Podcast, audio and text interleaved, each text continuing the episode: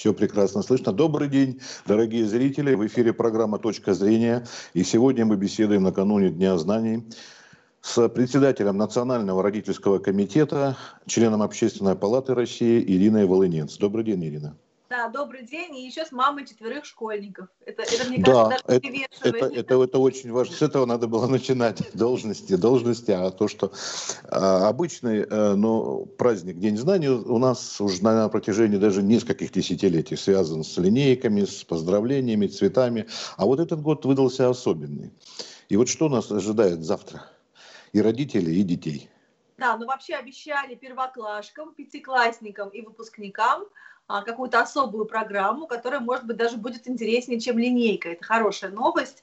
А пятиклашки, потому что они переходят в новый класс, э, в среднюю школу к новому учителю. А первоклашки, понятно почему, но и выпускники тоже последний раз э, в одиннадцатый класс. И, конечно, хочется верить в то, что все новые э, меры по обеспечению безопасности не повлияют сильно на учебный процесс, и в любом случае мы вот сегодня видим, что это намного лучше, чем дистанционное образование. Даже, скажем, прямо и честно, никакого сравнения с дистанционным образованием ни у какого другого вида обучения быть не может. Потому что эта профанация, которая, к сожалению, продолжалась больше двух месяцев, а, оставила очень такие печальные, тяжелые воспоминания. И как у мамы четверых детей оставила? Или еще как у руководителя общественной организации, да, в которую входит огромное количество семей, родителей со всей страны, а, потому что мы э, так и не поняли вообще, зачем это было нужно, потому что э, для того, чтобы ребенок полноценно занимался, необходимо, чтобы у него была отдельная комната с дверью, да, то есть звукоизоляция, отдельный компьютер с камерой, с микрофоном, э, когда никто, ничто не будет ему мешать, и чтобы ребенок никому не мешал. Давайте посмотрим правде в глаза, сколько в нашей стране таких семей, которые могут каждому своему ребенку обеспечить такие условия. Плюс э, хороший интернет бесперебойный. Я думаю, что это какие-то единичные случаи, а большая часть э, наших родителей просто мучились, потому что они работали на дистанционке, дети обучались на дистанционке, учителя а, не были готовы ни морально, ни с точки зрения технологической подготовки, и поэтому, да, оценки были, например, может быть, не такие жесткие, как при очном образовании, но это было большим испытанием, и мы видели огромное количество кадров, когда сельской местности, родители были вынуждены с детьми выезжать куда-то, кто в чисто поле, кто куда-то еще, где стоит вышка, да, которая передает интернет, для того, чтобы хоть как-то поймать эти знания, получить задания, выполнить вместе с детьми, а иногда и вместо детей, да, лишь бы только ребенок не получил двойку. И То есть, Ирина, вы хотите сказать, что это проблема не только а, многодетных семей, да? Вы э, Конечно. назвали другие факторы. Это, это проблема этого. каждой семьи, в которой нет у ребенка отдельной комнаты, отдельного компьютера с микрофоном и ну, да. с камерой, и где ребенок вообще способен обучаться ну, почти самостоятельно, потому что если брать начальную школу, то первые четыре года ребенок только учится учиться, он только входит вот в этот учебный процесс, и поэтому обязательно кто-то должен быть рядом. И далеко не в каждой семье есть такой свободный взрослый, который может и хочет э, заниматься с ребенком. Более старшие дети тоже нуждаются в контроле. Если родители в это время а, рядом находятся, но занимаются своей работой дистанционно, то это ну, действительно просто был какой-то настоящий кошмар для всех. А разницу почувствовали между старшими и младшими при обучении дистанционно? А, вы знаете, я особо разницы не почувствовала, но у нас нет уже маленьких детей. У нас младший ребенок заканчивал как раз четвертый класс, и он отличный, ну... и такой очень дисциплинированный но в любом случае с ним мы сидели больше времени, старшие обучались сами. Я сказала, что если у вас будут двойки, ну, пойдете, значит, будете убирать на улице или мыть там где-то посуду, потому что, ну, они уже понимают, что чем чревато это. Более маленькие дети, конечно, нуждаются в том, чтобы с ними сидели, напоминали, потому что они элементарно могут забыть, во сколько начинается, во сколько заканчивается урок. Могут встать, отойти по своим делам, забыть, начать играть в телефон. А почему нет, это ребенок? Как можно требовать а как... от него соответствия да, взрослому человеку? Какую альтернативу бы выделили удаленке, если все-таки невозможно? Нам еще обещал Собянин, что только то в феврале-марте следующего года может закончиться новая волна. Вообще нам обещали, что данный режим ограничений закончится в конце 2020 года, да, то есть календарного 2020 года, и календарный 2021 год начнется уже по старым правилам в случае, если не будет э, прогрессировать коронавирус. Поэтому вот это, это то, что озвучил нам Рособорнадзор, Минпросвещение. Угу. Конечно же, если ситуация будет меняться, то будут вноситься изменения, но мы очень надеемся на то, что все-таки все будет хорошо. Но все-таки как альтернатива, ну, может быть, естественно, это не идеально, но есть, кстати, знаете, какое на точку зрения высказывали нам педагоги, когда вели подобного рода передачи, о том, что некоторые наработки, вот сделанные на удаленке, они могут помочь и впоследствии, когда это все ограничения будут сняты, но тем не менее наработки останутся. И это повлияло в положительном смысле. Но я, Есть например, такая? да, я, например, не вижу ничего плохого в том, что вся учебная программа, да, абсолютно по всем предметам будет записана э, в виде видеоуроков, к которым будет иметь доступ абсолютно каждый школьник нашей страны. Независимо на каком обучении он находится, на обычном школьном или на семейном. У нас есть еще такой вид образования, как семейное образование. И ребенок, например, может э, пропустить школу из-за болезни. Или, например, это спортсмен, который ездит постоянно на соревнования. Или у нас такая целая когорта, сейчас есть детей-олимпиадников – которые так же, как спортсмены, колесят по всей стране, участвуют в Олимпиадах и благодаря этому имеют преференции при поступлении в вузы, либо ребенок с ограниченными возможностями, которому, да, по закону должны приходить учителя, но, например, он что-то не понял. Либо обыкновенный ребенок, э, который не догоняет, э, отстает от учебной программы, то есть он ходит в школу, но его способности недостаточно для того, чтобы а, успевать за материалом. И было бы здорово, если бы у всех наших детей и у родителей, кстати, тоже, чтобы они могли детям объяснять, была возможность бесплатного подключения к этим урокам по пропущенной теме или по всему курсу, что можно было все это как-то нагнать. Да, как ну, вариант, то есть не да. заменяет, а дополняет. Да, допол- да, дополнение, то есть записанные уроки в соответствии со всеми стандартами, а, чтобы это было по методикам, которые приспособлены для того, чтобы воспринимать информацию дистанционно, то есть в помощь детям и родителям, очень здорово. Как замена образования очного, конечно же, нет. И не только родители, но и дети восстают против этого, потому что ребенок на самом деле чувствует, что правильно, а что неправильно, что ему полезно, а что не полезно. Поэтому, пожалуйста, обеспечивайте детей высокоскоростным интернетом, записывайте классные, интересные занятия, чтобы можно было слушать, открыв рот, потому что удержать внимание ребенка в течение 40 минут очень непросто. И по этой причине, кстати, вот то образование, которое было у нас сейчас, дистанционным, таким экспериментальным, там тоже уроки были покороче, чем 40 минут, потому что, представляете, если даже активный учитель, находясь рядом с детьми в школе, а, не всегда может это внимание удержать, что же можно говорить, когда учитель по ту сторону экрана? То есть это а, чередование, допустим, присутствия учителя в кадре, каких-то картинок, графиков, да, каких-то меняющихся, может быть, а, схем. Но то, что ребенку будет действительно интересно и полезно. Но даже Ирина. взрослые люди, когда получают высшее образование, например, второе, третье, повышают квалификацию, в дистанционном формате а, отмечают, что это очень сложно делать, и иногда жертвуют своим временем, а, платят деньги на дорогу, покупают билеты, приезжают, допустим, в центры получения этого образования, чтобы очно слушать лектора, потому что это очень важно. Хорошо, а что ждет вот в новом учебном году? Маски, антисептики, какие ограничения в столовых и буфетах школьных? Об этом можете рассказать? Да, по маскам, по перчаткам, а, все это, к счастью, носит исключительно рекомендательный характер. То есть наши дети, э, если родители сами захотят, будут ходить в масках, в перчатках, но трудно представить, да, как целый день сидеть в маске, это просто физически тяжело, морально тяжело. Если какие-то школы будут настаивать на этом, то нужно, родители должны понимать, что руководитель школы не имеет права обязать ребенка надеть маску. Если, допустим, желания родителей и администрации школы совпадают э, в ношении масок, то тогда, значит, школа обязана обеспечить ребенка. То есть будет Всех оплачивать именно Конечно. государственные или частные школы, или как тут какие-то разделения имеются, нет, что-то? Нет, но частные школы также подчиняются у нас, да, законам угу. образования, поэтому они не могут э, придумывать угу. какие-то условия, которые не соответствуют этому закону.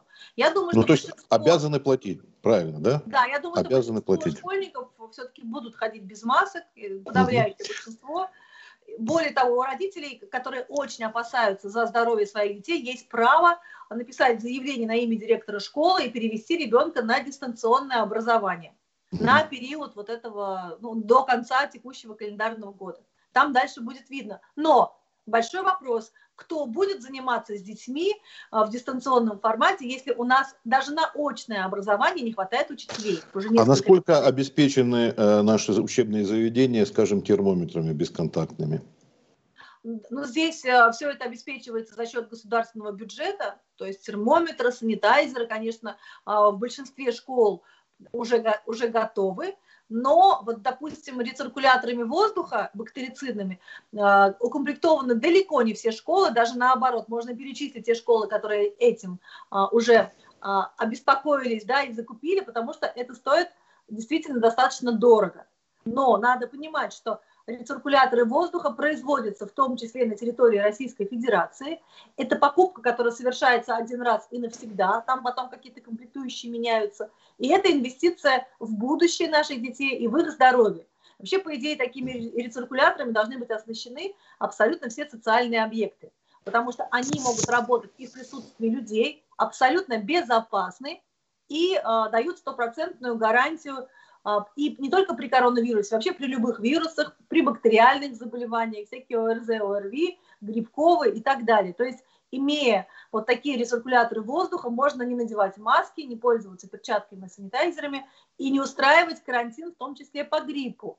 Потому что у нас каждый год а, либо параллели, либо классы, либо полностью все школы уходят на карантин по гриппу, иногда это составляет даже больше месяца, без всякой дистанционки. Но так как это уже привычный для нас формат, мы как-то из этого не делаем проблему. Но на самом деле это тоже достаточно большой ущерб а, знаниям, знаниям наших детей. И это не та статья, на которой, мне кажется, нам нужно экономить. То есть выделять а наши, наши педагоги, они в группу риска так же, как медики, вошли? Наши педагоги не входят в группу риска, и им, в отличие от медиков, к сожалению, не повысили зарплату. Хотя вот я считаю, что за тот период, который они работали а, на дистанционном образовании, нужно было им доплатить, а, потому что это наше отношение к, к этим а, людям, потому что учитель – это миссия, и в данном случае они проявили себя с самой лучшей стороны, потому что объем работы и нагрузка на учителей возросли многократно в период дистанционного образования, и они действительно настоящие герои. И жаль, что их не отметили никакими материальными вознаграждениями. А вроде какие-то разговоры были о том, что и классное руководство повысит, и рядовым учителям. Да, но это озвучил Владимир Владимирович еще 15 января на своем, э, в своем послании к федеральному собранию, то есть до коронавируса. Действительно, нашим учителям, классным руководителям будет добавлено по 5 тысяч рублей в месяц на постоянной основе за классное руководство из федерального бюджета. Но это деньги, опять-таки, которые а, будут выплачиваться за воспитательную работу, потому что в школу вернулась наконец-то воспитательная функция. Но я думаю, что 5000 рублей это достаточно справедливая, пусть небольшая доплата, но все-таки ощутимая, для, особенно для регионов. Да, и наши учителя имеют классное руководство, а некоторые учителя имеют несколько классов, особенно в маленьких школах, где не хватает учителей. И хочется верить, что если учитель имеет классное руководство у нескольких классов, то эти 5 тысяч он будет получать за каждый класс, что опять-таки будет вполне справедливым.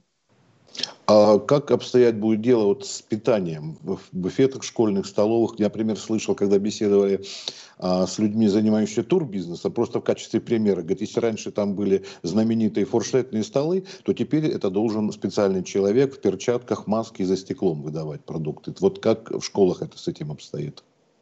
Да, но вообще вот, кстати, масочный перчаточный, перчаточный режим обязателен по вот новому регламенту для всех сотрудников пищеблока. Угу. Хотя, в принципе, качественное оборудование, которым сейчас активно оснащаются наши школы, уже предполагает минимум контакта человека с продуктами. И Национальный родительский комитет, это наша гордость, добился все-таки бесплатного горячего питания для детей. Пока это младшая школа, но лиха беда начала, мы работаем дальше и очень много вопросов, связанных с тем, как дети будут питаться а, в условиях разделения потоков. То есть мы опасаемся, что часть детей будет получать еду на последней перемене, да, а это уже нарушение режима питания. Но опять-таки это временные трудности, и мы надеемся, что, возможно, даже будут сняты раньше эти ограничения, если у нас все, все будет в порядке с, с общей обстановкой. Хотел спросить вообще, что э, Национальный родительский комитет, какую работу проделал, чем можете отчитаться, похвастаться? Да, ну вот, во-первых, мы э, считаем, что доплата в размере 5000 рублей классным руководителям – это в том числе и наша заслуга, потому что мы уже много лет выступаем за повышение престижа профессии учителя, за то, чтобы доплачивать им, потому что авторитет невозможен да, без должной оценки со стороны государства, а государство является работодателем учителя. Также наша заслуга – это горячая еда бесплатная для всех категорий учащихся. Ну, в данном случае пока это начальные классы, но мы будем добиваться, чтобы кормили всех, и, потому что одиннадцатиклассник не хочет есть не меньше, чем, допустим, третьеклассник. Может, даже больше. Да, да, они все растут. Также, я считаю, наша прямая заслуга в том, что отменен ЕГЭ по иностранному языку в обязательном порядке потому что по регламенту должны были сдавать уже со следующего года и ОГЭ, и ЕГЭ по иностранному языку в обязательном порядке в качестве обязательного третьего экзамена. И мы провели э, ряд мероприятий, в том числе нас поддержала э, Алена Игоревна Аршинова, руководитель комитета по образованию да, профильного в Госдуме, и было проведено расширенное селекторное заседание партии «Единая Россия», которое она представляет, и были собраны отзывы с регионов, и было видно, что все регионы а, категорически против того, чтобы был введен обязательный ЕГЭ по иностранному языку.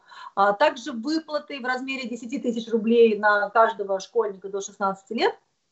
Это в том числе и наша заслуга, потому что мы всегда выступаем на стороне родителей, мы всегда за а, усиление адресной поддержки семей с детьми, но мы, в общем-то, продолжаем нашу работу. Конечно, еще не все наши инициативы реализовались. Не все они еще вышли на а, уровень, а, когда решение принято, но мы, например, выступаем за создание алиментного фонда для тех матерей, ну, как правило, мужья, бывшие мужья платят алименты, и в случае, если кто-то сейчас в результате такой сложной экономической ситуации потерял работу, либо там как-то снизился его доход, и он не в состоянии выплачивать алименты, чтобы государство взяло на себя эту функцию, вот хотя бы даже вот на это сложное время, с дальнейшим взысканием этих сумм в пользу государства уже с плательщиков алиментов. Тоже мы, к сожалению, не получили положительный ответ от нашего министерства профильного, но, а, тем не менее,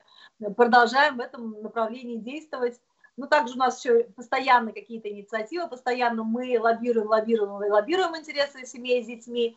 И вот так поэтапно а, наши инициативы реализуются. Ну, конечно, самая глобальная инициатива – это необходимость учреждения в нашей стране Министерства по делам семьи и демографической политики.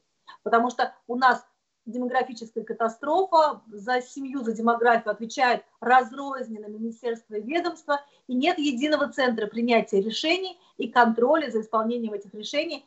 И, конечно же, министром а, по делам семьи и демографической политики должен быть семейный человек, а в идеале, если это многодетный родитель.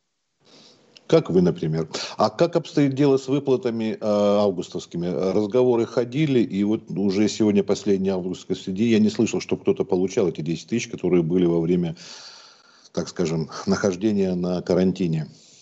Да, даже в СМИ появилась информация о том, что Госдума выступила с этой инициативой, да. но да, депутат Государственной Думы, которая это предложила, видимо, не согласовала с коллегами э, свое пожелание, хотя, конечно, намерение очень классное.